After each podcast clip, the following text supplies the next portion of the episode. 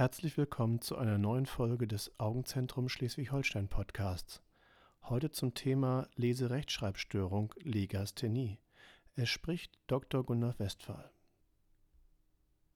Die Legasthenie ist eine Entwicklungsstörung bei Kindern und Jugendlichen. Typisch ist eine deutliche Verlangsamung der Lesegeschwindigkeit und eine erheblich höhere Anzahl von Rechtschreibfehlern. Eine Intelligenzminderung liegt nicht vor. Heutzutage ist bekannt, dass überwiegend genetische Faktoren die Lese- und Rechtschreibfähigkeit beeinflussen. Die Diagnosestellung einer Leserechtschreibschwäche sollte immer in Zusammenarbeit verschiedener Fachbereiche der Medizin erfolgen. Hierzu gehören Augenärzte und Orthoptistinnen, Kinder- und Jugendärzte, PET-Audiologen und HNO-Ärzte und natürlich Kinder- und Jugendpsychiater. Die augenärztliche Untersuchung einschließlich einer vollständigen orthoptischen Untersuchung in der Sehschule kann unentdeckte Brillenbedürftigkeiten und Schielerkrankungen ausschließen.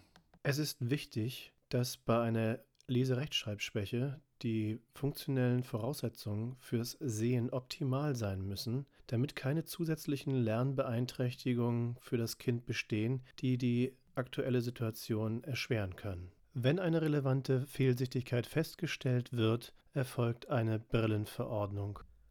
Eine sogenannte Amblyopie oder Stumpfsichtigkeit, also Sehschwäche eines Auges, liegt nicht regelmäßig bei einer Legasthenie vor.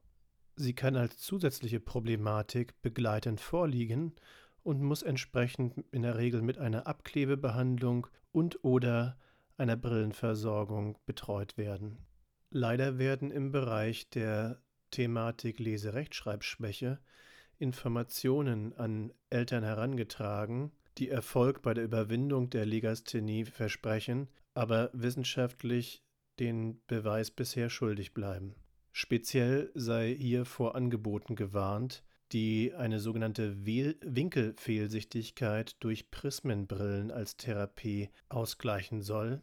Die sogenannte Winkelfehlsichtigkeit ist keine wissenschaftliche Diagnose und darf deshalb nicht mit einer Legasthenie in Zusammenhang gebracht werden.